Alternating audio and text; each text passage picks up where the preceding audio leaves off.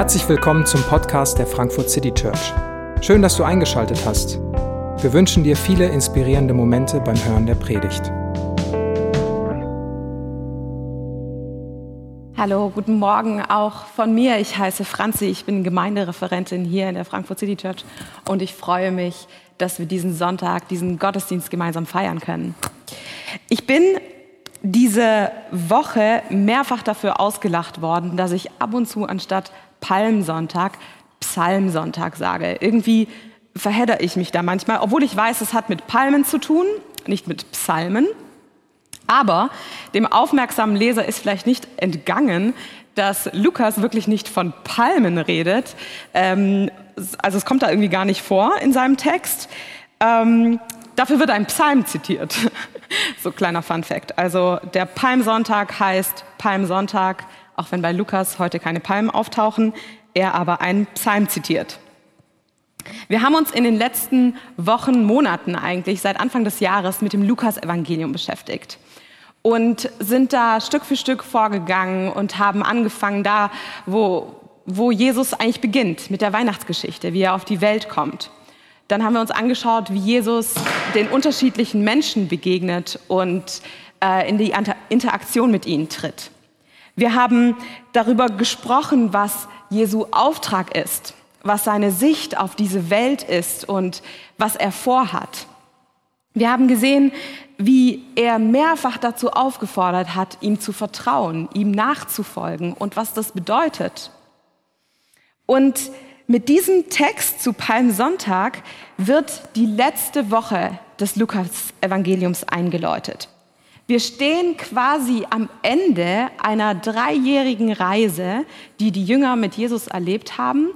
Und Jesus hatte schon mehrfach angekündigt, es wird irgendwann nach Jerusalem gehen. In Jerusalem wird auch was passieren. Und jetzt sind sie eben auf diesem Weg nach Jerusalem.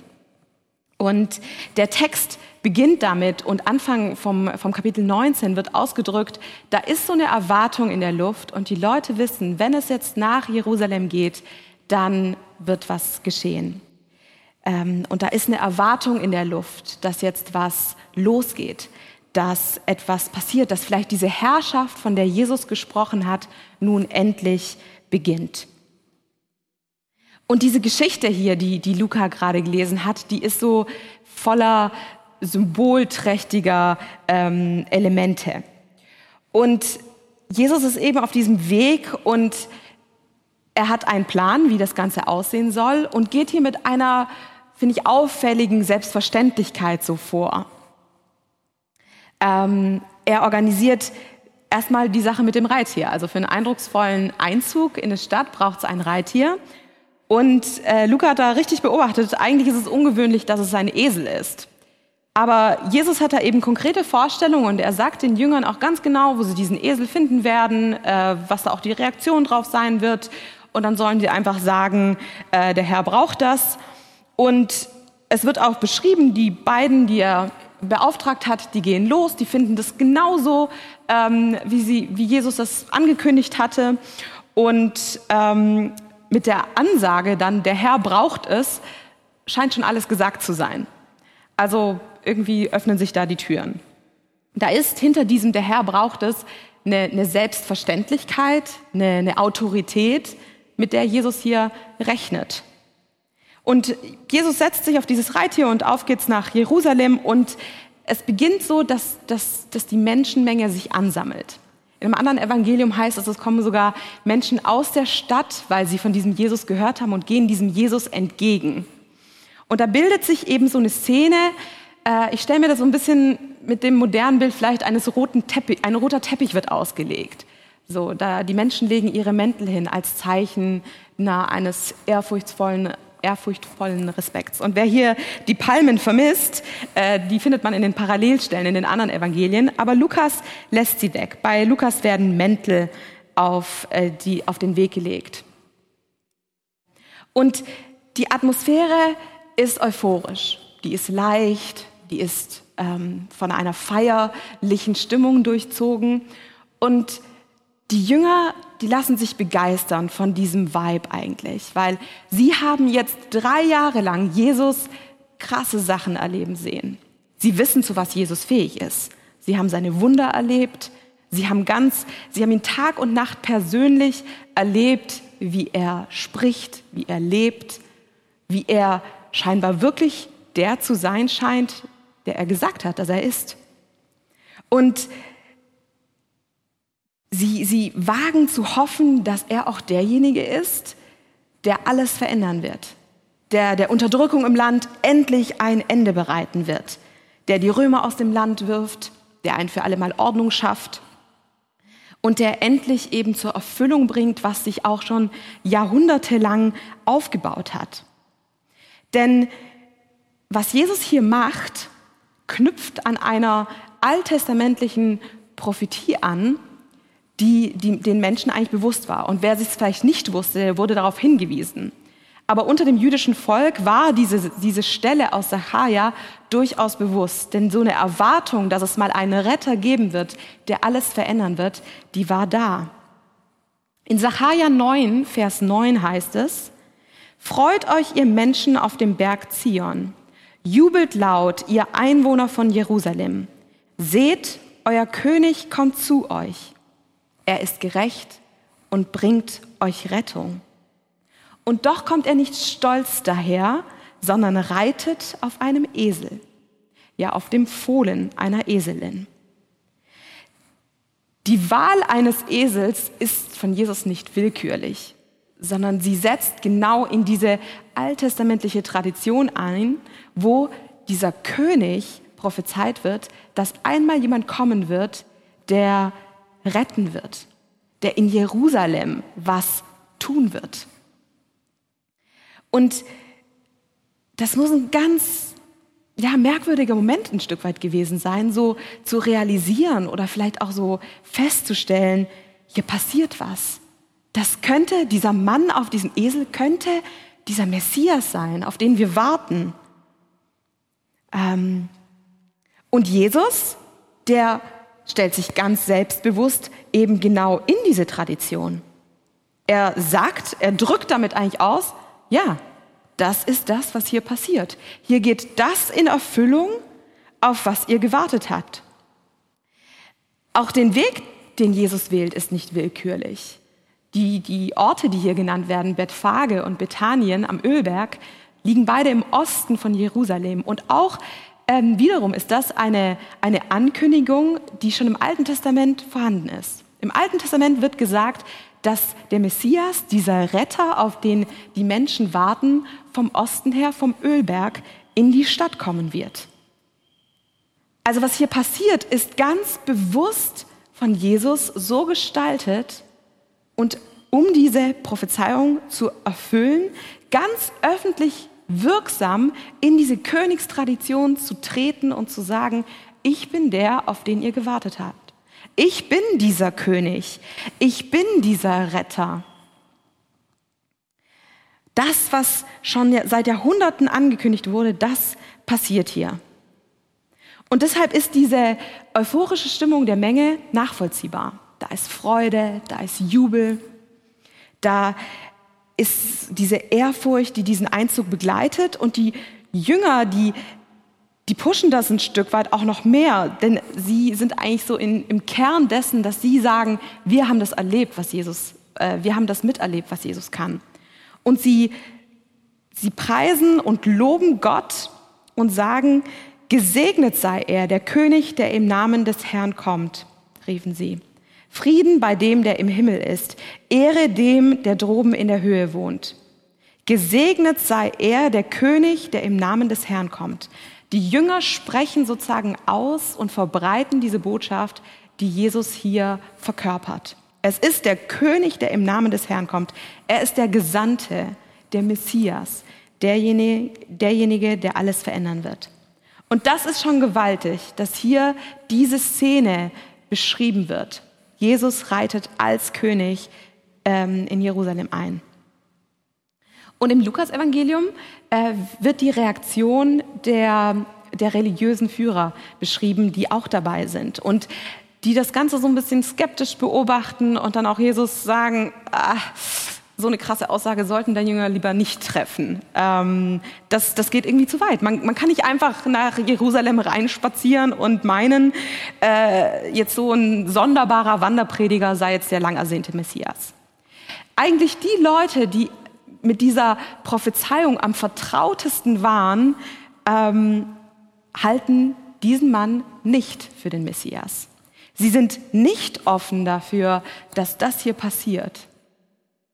Und Jesus antwortet darauf, ich sage euch, wenn sie schweigen, werden die Steine schreien. Ich sage euch, wenn sie schweigen, werden die Steine schreien. Also, wir haben ja, Jesus ist manchmal auch ein bisschen drastisch. Ich bin jetzt auch kein Steinexperte, ähm, aber viel leblosere Materie als Steine hätte man sie wahrscheinlich gar nicht als Illustration verwenden können. Und er macht damit einen sehr krassen Kontrast. Die Menschen, die es eigentlich am ehesten erkennen sollten, erkennen es nicht. Und Steine, äh, selbst für leblose Materie ist es so offensichtlich, was hier passiert, dass wenn die Jünger es nicht aussprechen würden, würde die Natur schreien, würde die Natur jubeln und Jesus als diesen Messias, als diesen König verkünden. Und Jesus tritt hier also ganz selbstbewusst auf und sagt, ja, ich bin dieser König. Das passiert hier. Ich erhebe diesen Anspruch, als solcher identifiziert zu werden. Und dann bricht dieser Text. Und da kommt jetzt diese Disfluency, die Luca beschrieben hat, rein. Da, da bricht etwas gerade in den Text. Da als diese Erkenntnis, dass diese führenden Menschen ihre ähm, ihr Unverständnis für die Szene äußern und Jesus sagt, doch, das passiert hier, da, da bricht eine andere Stimmung in den Text und es kommt zu, zu, zu, so, einem, zu so einer Umkehr. Weil ich habe mir das irgendwie so bildlich vorgestellt, dass da ist diese jubelnde Menge und diese euphorische Stimmung und plötzlich zoomt man hin auf Jesus und merkt, Jesus weint. Und das heißt im Text, als Jesus sich nun der Stadt näherte und sie vor sich liegen sah, weinte er über sie und sagte, wenn doch auch du am heutigen Tag erkannt hättest, was dir Frieden bringen würde. Wenn doch auch du am heutigen Tag erkannt hättest, was dir Frieden bringen würde. Nun aber ist es dir verborgen. Du siehst es nicht. Im Lukas-Evangelium endet dieser euphorische Text zu diesem Fest mit Traurigkeit. Jesu Blick geht über die Euphorie der Masse hinaus und blickt auf eine Stadt und sein Herz wird ganz schwer. In ihm steigt Trauer auf. Trauer, weil er weiß, dass das, was gerade passiert ist, eigentlich auch tragisch ist. Er wird nicht als derjenige erkannt, der er ist. Und er weiß auch, dass diese Stadt, die er liebt und die vor ihm liegt und deren Menschen er liebt, dass die in wenigen Jahrzehnten in Schutt und Asche gelegt werden wird von den Römern. Und bei diesen Gedanken wird sein Herz ganz schwer und er weint. Er weint um diese Stadt, er weint um diese Menschen, er weint darum, dass Menschen ihn nicht als diesen König erkennen, der er ist. Und da ist diese Spannung in diesem Text. Da trifft Euphorie auf Trauer. Da trifft diese Erwartung an Jesus auf Jesu Wissen über die kommende Woche und die kommende Zukunft. Und Jesus löst diese Spannung nicht auf. Er sagt nicht zu den Leuten, hey, freut euch mal nicht so, es wird nämlich erstmal ganz schön hart. Oder er sagt nicht, oh, äh, jetzt seid doch mal still, sondern er lässt es komplett zu. Er deckelt die Freude nicht, weil die Erwartung, die die Menschen haben und die Freude, die sie äußern, die ist echt, die ist richtig. Er ist der König, mit ihm bricht eine neue Zeit an. Er wird alles verändern. Die Euphorie ist nicht das Problem, die Freude ist nicht das Problem. Aber sein Blick reicht darüber hinaus, denn seine Königsherrschaft wird anders angetreten werden, als die Menschen es erwarten. Seine Königsherrschaft wird nach anderen Maßstäben und Bedingungen verlaufen, als die Menschen es erwarten.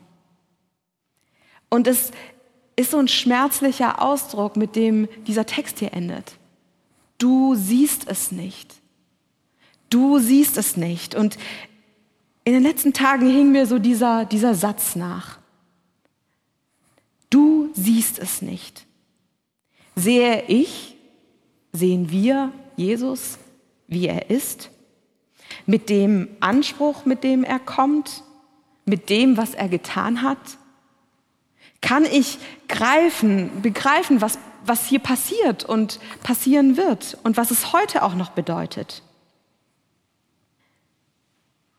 Der, der britische Prediger Jonathan Edwards hat im 18. Jahrhundert zu dieser Stelle kommentiert, in Jesus Christus finden wir ein Zusammentreffen von so radikal unterschiedlichen Qualitäten, wie sie uns in ein und demselben Wesen eigentlich miteinander unvereinbar erscheinen.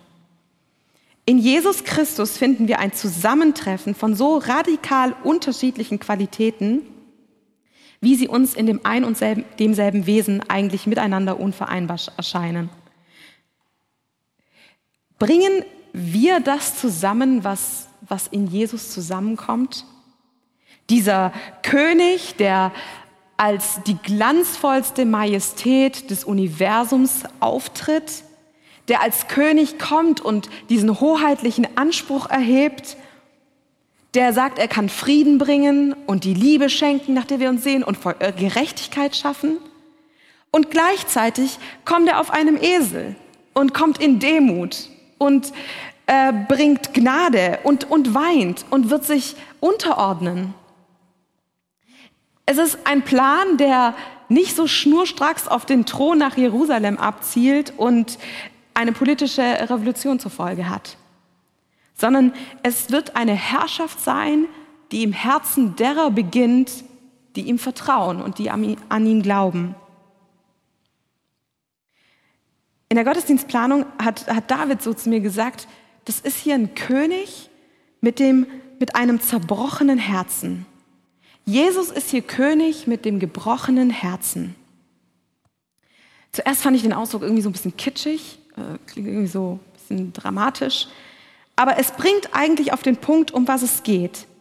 Denn Jesus ist der König. Daran hat er keine Zweifel, daran haben die Menschen gerade keine Zweifel. Aber er marschiert nicht militärisch in diese Stadt und nimmt sie ein. Denn sein Plan wird immer über die Liebe gehen wird immer über Hingabe gehen, wird über Unterordnung und Demut durchgeführt werden. Es ist ein Weg zu seinem Ziel, der unsere menschlichen Strategien über den Haufen wirft, auf den Kopf stellt. Und Lukas stellt uns in diesem Text genau diese Spannung entgegen, diesen König mit dem hoheitlichen Anspruch und gleichzeitig mit einem gebrochenen Herzen für die Menschen, die ihn nicht als den erkennen werden. Und Jesus hält hier diese Spannung aus, die wir irgendwie immer auflösen wollen. Ist das jetzt das eine oder das andere? Gibt es hier mal Klarheit? Ähm, wir können das schwer zusammenbringen, wir können das schwer aushalten, wenn sich Dinge nicht äh, logisch auflösen. Wir ertragen schwer, was sich unserer Kontrolle entzieht. Und ich musste gerade auch diese Woche so daran denken, irgendwie witziger oder witzigerweise, vielleicht auch tragischerweise, dieses Gefühl ist genau auch in unserer Zeit irgendwie so präsent. Ich merke es selber so in den Tagen mit der Gesamtsituation. Mich stresst dieses Hin und Her. Ähm, meine Erwartung am Anfang des Jahres war so, okay, das geht jetzt hier noch so ein bisschen weiter, aber dann an Ostern ist es hoffentlich endlich vorbei. Und da ist Enttäuschung ein Stück weit da, da ist Hilflosigkeit da, bei mir ist da eine Überforderung auch da mit der Gesamtsituation, wo ich so denke, mir fehlt es langsam an Vertrauen, mir fehlt es auch an Geduld. Ähm, und uns ist auch einzeln so die Kontrolle entzogen in der Situation in unserem Land momentan. Und in unserer Gesellschaft radikalisieren sich die Ränder. Und ich habe echt so darüber nachgedacht, wir halten auch in solchen Dingen, wir halten Spannungen nicht gut aus. Wir können mit diesem Kontrollverlust nicht gut leben und wir bringen auch Freude und Schmerz, Euphorie und Trauer, wir bringen das nicht gut zusammen. Und diese, diese Stimmung kommt auch an Palmsonntag damals und die kommt vielleicht auch heute so zusammen. So angestaute Erwartungen, unerfüllte Sehnsüchte, dieser hoheitliche Anspruch, dieser Triumph von Jesus trifft auf seine Sorge, auf seinen Schmerz, auf sein Wissen, auf das, was kommt. Und Jesus ist der Einzige in der Situation damals, der ganz genau weiß, was passieren wird, der weiß, dass die Erwartung der Menschen echt ist und real ist, aber dass, aber dass er nicht diese Erwartung erfüllen wird, sondern er wird sie auf seine ganz eigene Art komplett übertreffen. Er bringt keine neue Regierung nach Jerusalem, sondern er bringt eine komplett neue Realität. Er bringt kein sichtbar greifbares Reich Gottes, das da beginnt auf dem Thron in, äh, in Jerusalem, aber er bringt eine erfahrbare Realität für alle Menschen. Er löst die Spannung nicht auf und bleibt trotzdem komplett souverän in dieser Situation. Der König mit dem gebrochenen Herzen. Wie, wie vertrauen wir so einem König, dessen Reich und Herrschaft so wenig greifbar scheint? Wie kommen wir diesem König Jesus nahe, ganz persönlich in unserem Leben? In dem anglikanischen Gebetsbuch, dem Common Book of Prayer, wird zum Psalmsonntag, zum Palmsonntag, da war's, ähm, wird zum Palmsonntag folgender ähm, Gedanke gesagt oder folgendes Gebet gesprochen. Hilf uns zu folgen, dem Beispiel der Geduld Jesu zu folgen. Hilf uns zu folgen. Hilf uns, dem Beispiel der Geduld Jesu zu folgen. Das sind Worte aus dem äh, Gebetsbuch, die für den Palmsonntag bestimmt sind. Geduld, das heißt, diese Langstrecke zu lieben und weiterzumachen, auch wenn es schwierig wird. Ohne aufzugeben, ohne bitter zu werden. Das ist die Perspektive, die Jesus an diesem Sonntag hat. Er weiß, was auf ihn wartet. Er weiß, was passieren wird. Aber er ist geduldig. Er hält die Freude, die euphorische Erwartung aus. Er wartet, er lebt in dieser Spannung und wir starten eigentlich tausende von Jahren später in, in so eine Woche, wo wir ganz besonders an die Bedeutung des Todes Jesu denken und, die, und Ostern, die Auferstehung von den Toten feiern. Und die Euphorie des Palmsonntags mag im Laufe der Woche für die Menschen damals bröckeln und wird erst an Ostern in ganz veränderter Form triumphieren. Und wir schauen aber von hinten auf die ganze Sache. Wir dürfen schon jetzt wissen, dass egal wie diese Woche symbolisch verlaufen wird, sie wird am Ende, am Ende steht der Triumph. Am Ende steht die Überwindung. Am Ende steht die Erhöhung. Am Ende steht der hoheitliche Anspruch dieses Königs Jesus, der alles, zu, äh, der alles verändern kann. Und Jesus wird selbst durch den Tod nicht zu stoppen sein, denn Jesus ging es immer schon um viel mehr als sein Leben. Jesus wird nicht mit dem Tod zu stoppen sein, denn es ging ihm schon immer um viel mehr als nur um sein Leben. Und dieses Geheimnis von, äh, Jesus an diesem Palmsonntag, das dürfen wir, das dürfen wir annehmen, denn wir können diese Situation nicht kontrollieren. Und die Frage, die sich uns immer wieder aufs Neue stellt, ist, ob wir diesem Jesus vertrauen. Gerade in Zeiten vertrauen, in denen sich unsere Kontrolle, ähm, sich uns Kontrolle entzieht. Und Jesus lädt dich und mich ein, ihm neu zu vertrauen. Ihm zu sagen, von hinten gesehen wartet da der Sieg. Und darauf darfst du auch jetzt schon hoffen und vertrauen.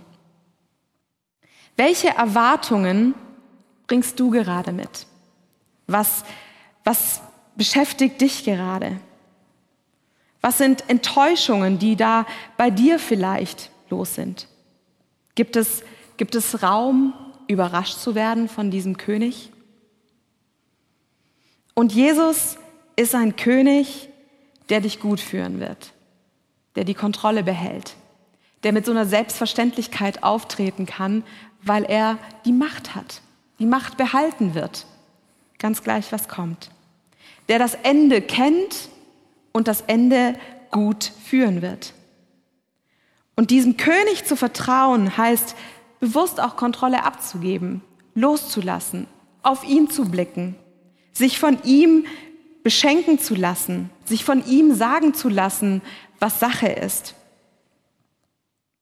Und sein Weg ist aber ultimativ eben ein Weg der Liebe, nicht der, ähm, nicht der Gewalt, nicht der, des, der militärischen Aktion, nicht des Widerstands, sondern ein Weg der Liebe und der Hingabe. Und ich möchte euch in den kommenden Minuten, wenn wir jetzt ein, ein Lied hören, ähm, das Lied trägt den Titel Liebe ohne Grenzen, ich möchte dich bewusst einladen, in diese Woche zu starten mit dieser Frage. Mit dieser Frage, welche Erwartungen du an diesen Jesus gerade mitbringst. Die Frage vor Gott zu bringen, was dieser hoheitliche Anspruch für dich bedeutet. Und ja, dich mit deiner ganzen Enttäuschung und mit, auch mit deiner Hoffnung ähm, auf diesen Jesus einzulassen.